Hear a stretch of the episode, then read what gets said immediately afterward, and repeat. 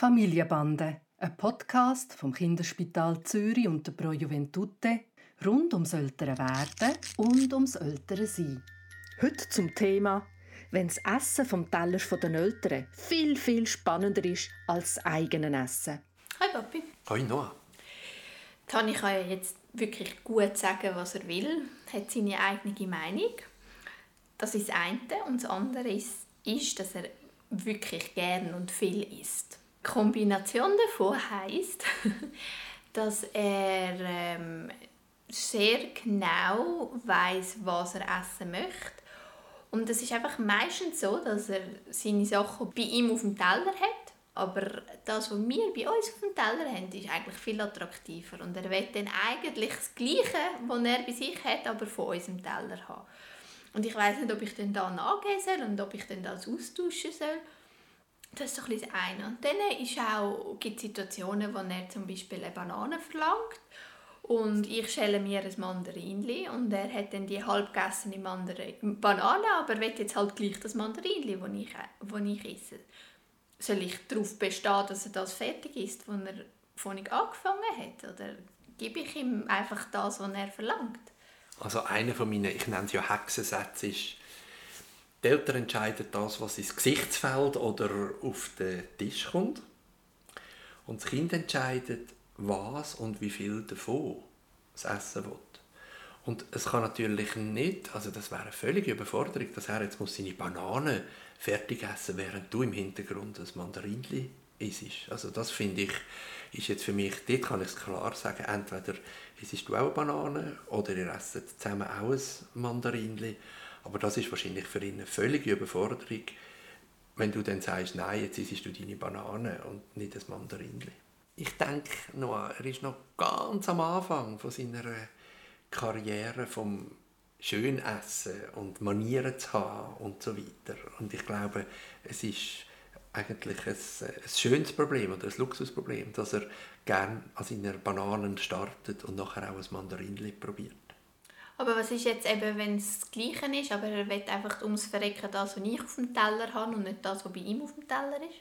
Auch das ist normal. Er, ja, er weiß ja noch nicht, dass er eine selbstständige Persönlichkeit ist. Er ist ja immer noch in seinem Verständnis wie ein Teil von dir und er will von deinem Essen haben.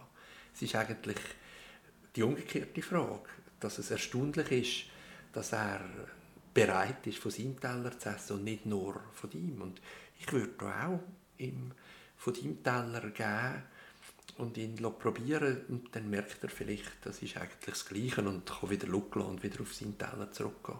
Aber das überrascht mich überhaupt nicht, dass er das so will. Okay, und was ist denn mit der Situation, wo er äh, das Essen am Boden schmeißt? Das ist äh, eine wahnsinnig lässige Sache. Am liebsten tut er sein Lätzchen entlang unter dem Stuhl durchdrücken, bis es dann dort am Boden geht. Ein lässiges Spiel. Aber dann wird er wieder mehr.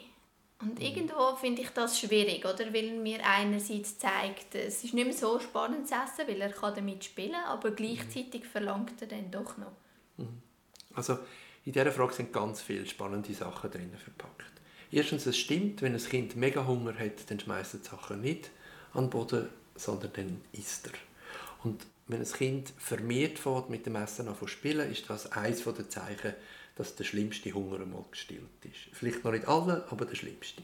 Das Zweite ist, Essen ist Spielen. Und das lustvolle, der lustvolle Umgang mit Essen, den ich übrigens finde, machen die mega gut, das ist etwas, wo eigentlich das Kind nicht daran hindert, sehr bald schöne Manieren überzukommen, wenn es Vorbilder hat.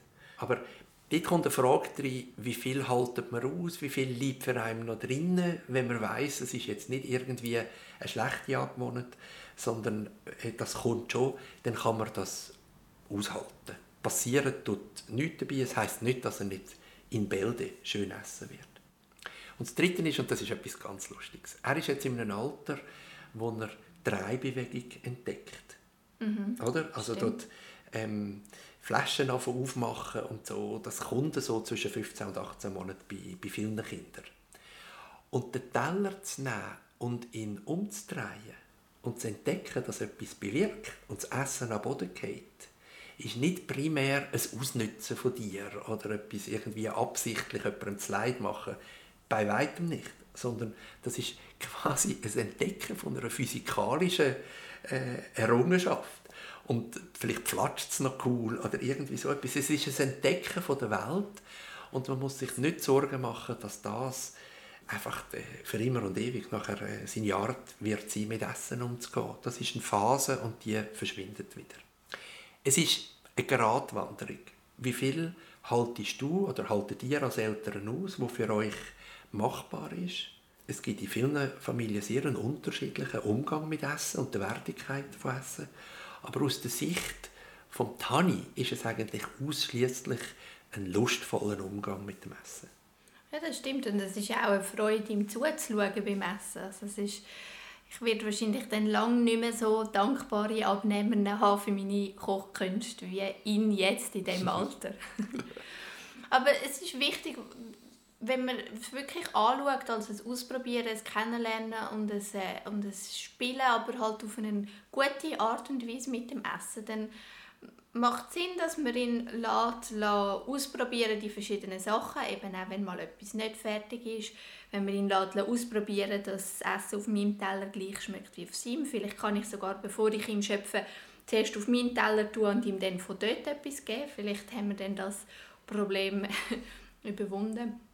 Und ähm, das mit dem Abgehen, ja, du sagst so viel, wie wir aushalten. Vielleicht ist dann einfach der richtige Zugang, dass es ein, zweimal machen kann und dann warnen wir ihn vor und sagen, wenn du fertig bist, dann gehen wir runter und schmeißen nicht das Essen runter.